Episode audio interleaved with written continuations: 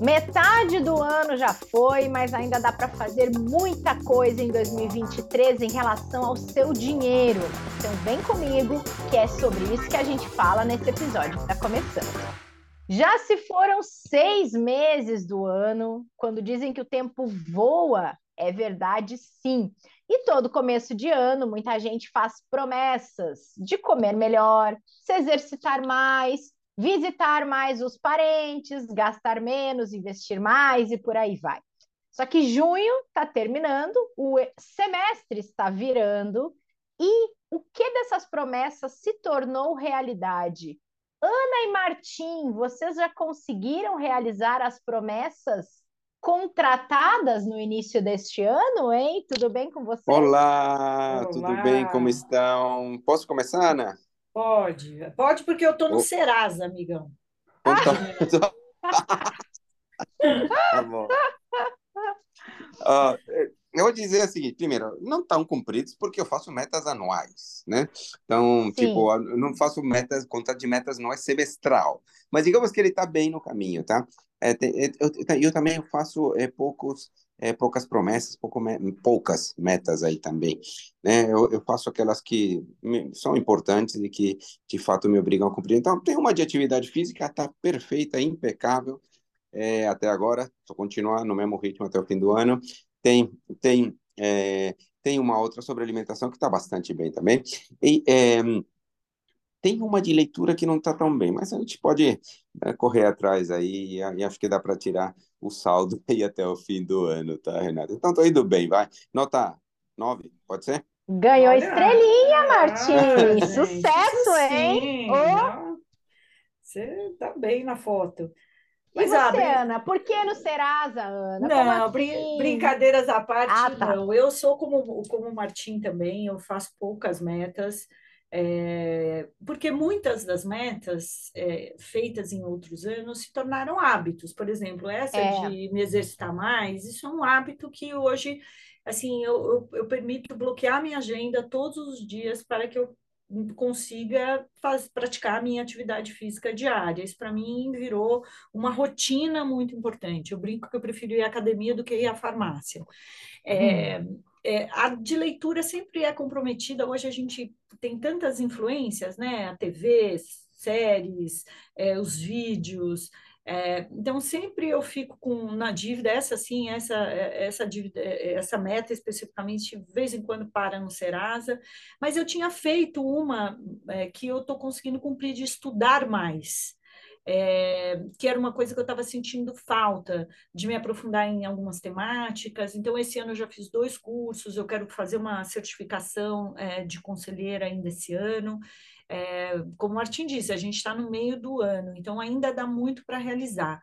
Mas a minha opinião é que às vezes as pessoas acabam não conseguindo tanto cumprir essas metas, porque elas não têm um plano muito claro, né? Eu até escrevi um artigo que falava, né? Uma meta sem um plano é só um sonho, porque você precisa é, saber como atingir essa meta mais do que apenas ter a meta, para que ela não se torne uma fonte de frustração. Ótimo ponto. Agora, pensando aqui no, no dinheiro de cada um, nos investimentos de cada um, é, o primeiro semestre ele não foi para amadores, né, Martim? Pensando aí em cenário econômico e desafios para os investimentos, né? Não, não foi mesmo, tá? Não foi mesmo. É, foi um, um ano que começou aí com bastantes preocupações econômicas em relação a como é que seriam as, as questões. Começamos com inflação bastante alta, com projeções de crescimento bastante discretas, bastante ruins, mas digamos que as coisas foram andando pelo menos melhor do que as expectativas, né? Então, hoje a gente está trabalhando com inflação que está entrando aí dentro eh, da margem eh, da meta, estamos falando de crescimento próximo de 2%, eh, que já começa a ser algo mais interessante, a gente trabalhava abaixo de 1% eh, nas projeções no início do ano, um índice Bovespa que está perto aí de 120 mil pontos, agora no momento que a gente está gravando, então, é, é, de fato, quando a gente olha para as coisas que foram acontecendo, foram um tanto melhor, né? É, outros lugares é, nem tanto assim. Né? A gente olha para alguns países como Estados Unidos, que ainda discutem o combate à inflação, provavelmente com novas altas dos juros. Na Inglaterra, particularmente, a gente vê o Banco Central subindo taxas de juros já, não é mais uma previsão de subir. Né? Outros países como o Canadá e a Austrália também tiveram isso. Então, digamos assim que é um, é, o ambiente geral foi um ambiente é, um tanto é, complicado, com países em diversos estágios é, no combate à inflação através da dinâmica de juros. Né? Então, é, no fim das contas, o saldo é, do, do, do, final do semestre, digamos assim, é, para os ativos brasileiros e para muitos ativos internacionais também, foi melhor do que as expectativas. Né? É, a gente tem aquela questão de que, é, eu não lembro, você que deve lembrar, a frase era de Sócrates, que o homem era a medida de todas as coisas, não me lembro exatamente, mas eu diria que no mercado financeiro as expectativas são as medidas de todas as coisas. Hum. Você, não mede, você não mede as coisas em relação é, àquilo que eram e quanto, e quanto passam a ser, mas em relação àquilo que se esperava e aquilo que acabou sendo de verdade, de fato, né? Então acho que por esse sentido, nesse sentido é que a gente teve um primeiro semestre que para os ativos financeiros, particularmente bolsa, particularmente de investimentos é, em taxas de juros é, prefixados, indexados à inflação, foram bastante interessantes, e bolsas aí lá fora, né, pelo mundo também subindo bastante. Boa. Agora, considerando isso, dá para a gente fazer muita coisa ainda em 2023? É, não só para quem, por exemplo, precisa cumprir parte das metas, mas talvez para quem precisa revisitar essas metas, por que não, né? É, eu acho que sempre fica aquela coisa da procrastinação, né? Ainda mais que é, é, se a gente vai, não vamos pensar no ano, vamos pensar na semana.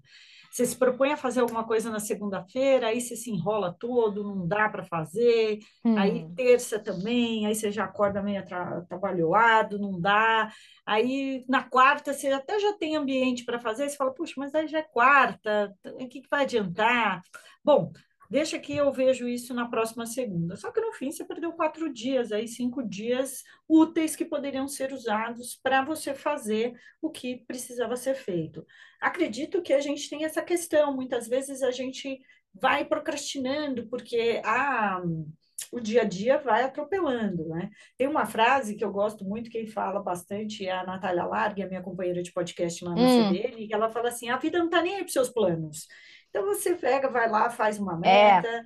se organiza, planeja e o dia a dia te consome. E às vezes é isso. O filho fica doente, você acorda da tarde, está chovendo, está frio, o trânsito, o carro quebra. Mas é, acredito que são variáveis que precisam ser contornadas é, para que a sua meta não seja esquecida e fique pendurada lá no, no, na porta da geladeira. Então, para mim, é sempre assim: começa pensando num espaço de tempo menor, o que você vai conseguir fazer na próxima semana. Revisita as metas, será que elas foram mensuradas de uma maneira errada? Você se propôs a ler 25 livros no ano, faz sentido isso? Isso vai te agregar mais do que isso, né? Mais do que a quantidade, aquilo vai fazer diferença para você, porque quanto mais as metas forem alinhadas a uma sensação de bem-estar e de benefício, mais a sua motivação para torná-las realidade. Então, acredito que isso também pode ser uma, algo importante e dá para começar, né? Montar a reserva de emergência aí, né? A, a reserva para eventualidades, organizar mais é, as finanças, organizar melhor o dinheiro e se programar para as férias do final de ano de um jeito diferente do que você fez do ano passado. Então, sempre existem é, caminhos para a gente afinar, né, aprimorar aí o, o, nosso dia a dia para que as nossas metas é, sejam cumpridas. Muito legal. Eu vou dar um tom mais de investimentos aí nas coisas hum. a fazer, tá? Eu acho que é, primeiro eu procurei aqui, tá? Quem é que falava que o homem era a medida de todas as coisas era Protágoras. Protágoras, não era Sócrates, né? Então, fica aí para anotar aí como em termos de cultura.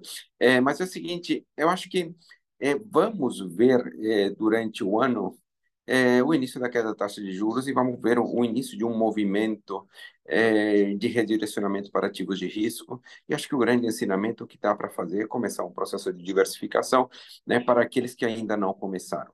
E, e eu acho que o primeiro semestre tem um ensinamento muito, muito importante é de que os movimentos do mercado acontecem de forma rápida. Aqui a gente está falando de uma bolsa que subiu uns 15%, 20%, sei lá, 15% provavelmente durante o ano, depende aí. É, é, é, é mais ou menos isso. É, e aí o ponto, mas foi, foi muito concentrado nas últimas semanas, tá? Se você, se você olhar nas últimas semanas, três, quatro semanas, o índice Bovespa subiu muito, tá? É, e por isso é, é muito importante que o investidor tenha em mente de que o melhor jeito de investir é estar diversificado sempre. Né?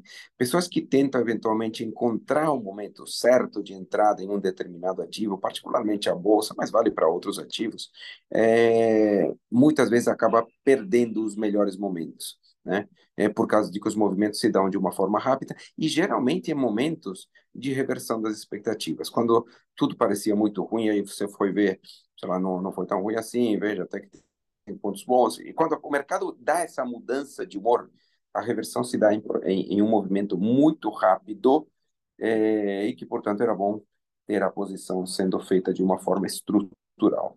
Então, acho que meu, meu ponto é, resumindo aqui, é começar já um processo já de diversificação da sua carteira, se preparando para o momento, movimento aí de queda de taxa de juros que vamos observar, né, um movimento aí de Selic menor que deve começar aí no meio aí eh, do segundo semestre e que deve se estender por um tempo aí de sucessivos cortes da taxa de juros. Acho que era essa a minha contribuição, Renata. Perfeito, Martim. Agora, para a gente fechar essa conversa e deixar as pessoas planejarem esse segundo semestre, o que, que vocês acham que mais influencia no fracasso das metas, hein? Ah, é não comer o boi por bifes, né? Eu não ia embora desse podcast sem falar a minha frase. Eu sou dessas. É, eu acho que as pessoas querem não fazer muita coisa. Ah. É, eu acho que as pessoas querem fazer muitas coisas de uma vez só. É, e isso frustra, né? Porque às vezes você está com tanta coisa ali para fazer, tanta coisa que você quer realizar, é, e aí se você. Aí tem uma questão é, emocional, né? É, quando a gente sabe que as coisas não estão indo bem, principalmente quando a gente está falando de organização financeira, a gente sabe que a gente evita esse assunto porque é um assunto desgastante, que nos traz mal-estar, então a gente evita. É, nature, é natural é, que a gente haja dessa forma. E aí, quando a gente resolve falar, não, tá bom, vai, deixa eu sentar e organizar, a gente quer resolver tudo de uma vez para não precisar passar por esse sabor novamente. Então, aí você quer é, compensar anos de decisões financeiras erradas, de gastos desnecessários, de falta de, né, de, de zelo com seus investimentos em um mês. Então, assim, eu não investi direito o meu dinheiro a vida inteira. Aí, agora que eu resolvi fazer, no primeiro mês já não atendeu as minhas expectativas, aí você acha que aquilo já não está dando certo. Aí você resolve mapear suas dívidas, aí você vê que, pô, você enfrentou aquele desgaste, né, de ter que encarar o, o, os erros ali, e aí você quer sair daquela situação que você levou anos para construir em meses. E aí, quando isso não acontece, você se frustra. Então, acho que precisa ter um alinhamento de expectativas, fazer as coisas aos poucos e é, ter metas que sejam metas menos ousadas para nos dar motivação para a gente encarar aquelas metas que são muito mais desafiadoras na nossa vida.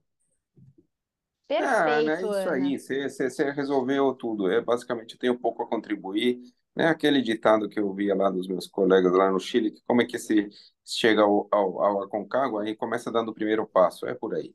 Né? Então, tá, mas a vamos... gente quer que você fale em espanhol, para a gente saber como é que é em espanhol. Não, não, deixa para lá, deixa para lá. É porque é basicamente igual, é basicamente igual. Um dia, um dia eu trago alguns, alguns provérbios mais, mais, mais bonitos sonoramente. É, ah, ah eu é vou cobrar? Já temos vai, vai, assunto para mais um episódio. Eu acho que eu já tenho um aí que eu vou sugerir depois que a gente pode falar um pouquinho, tá? Eu estava até pensando nesse assunto aí. É, é, tem a ver com comida, hein? Oba! Vamos gravar até, quem sabe, pessoalmente, hein? Opa, gosto da ideia. Mas lá. Boa, é, mas eu acho que é isso, é devagar. É, é acho que esse é o ponto que eu vejo que, que para mim é muito claro, das pessoas que conseguem atingir seus objetivos, elas têm bastante foco, e foco significa né, dar toda a importância a uma coisa determinada, e não espalhar os esforços. Então, nesse sentido, eu acho que poucas metas, consistências e começando devagar, até exatamente o ponto é o ponto da Ana, para não se desmotivar, não perder o, é, o, o, o, hábito, né? não perder essa, essa vontade de ir crescendo, que só se fortalece na medida em que a gente vai tendo pequenas conquistas. Muito bom, gente. Inspiradora essa conversa sempre quando a gente fala de se planejar para os desafios que estão por vir e o mês não, o ano não está vencido, né? Então é hora de começar sempre antes tarde que mais tarde. Vou fechar aqui com a, com a minha frase inspiradora é. para vocês, tá? É, é, é, esse, é o, esse é o lema, né? Tá virando o lema é desse o lema. podcast. Viu? É, o lema. é isso. Oficialmente, está determinado, é o lema, tá bom. Não, é, é o slogan do podcast, minha gente. É o slogan, é o slogan. Foco, investidor em foco. que conste, que, conste que quem trouxe aí por primeira vez foi a Ana. É, não, né? esse é da Renata. Esse o estádio é, é da Rê. Foi o, que eu disse. Foi, foi o que eu disse. Que, é, que conste que foi a Renata. a gente edita essa parte, a gente edita. É. tá bom. Muito bom, gente. Obrigada, obrigada pela companhia mais uma vez. É sempre muito rico. Beijo para vocês. A gente se vê semana que vem. Beijo. Beijo. E para vocês também que nos escutaram nesse episódio em áudio, calma que já já vai ter áudio e vídeo para vocês, que a gente sabe que vocês gostam da interação do videocast. Então semana que vem estaremos de volta esperando vocês aqui neste canal na sua plataforma preferida. Até lá.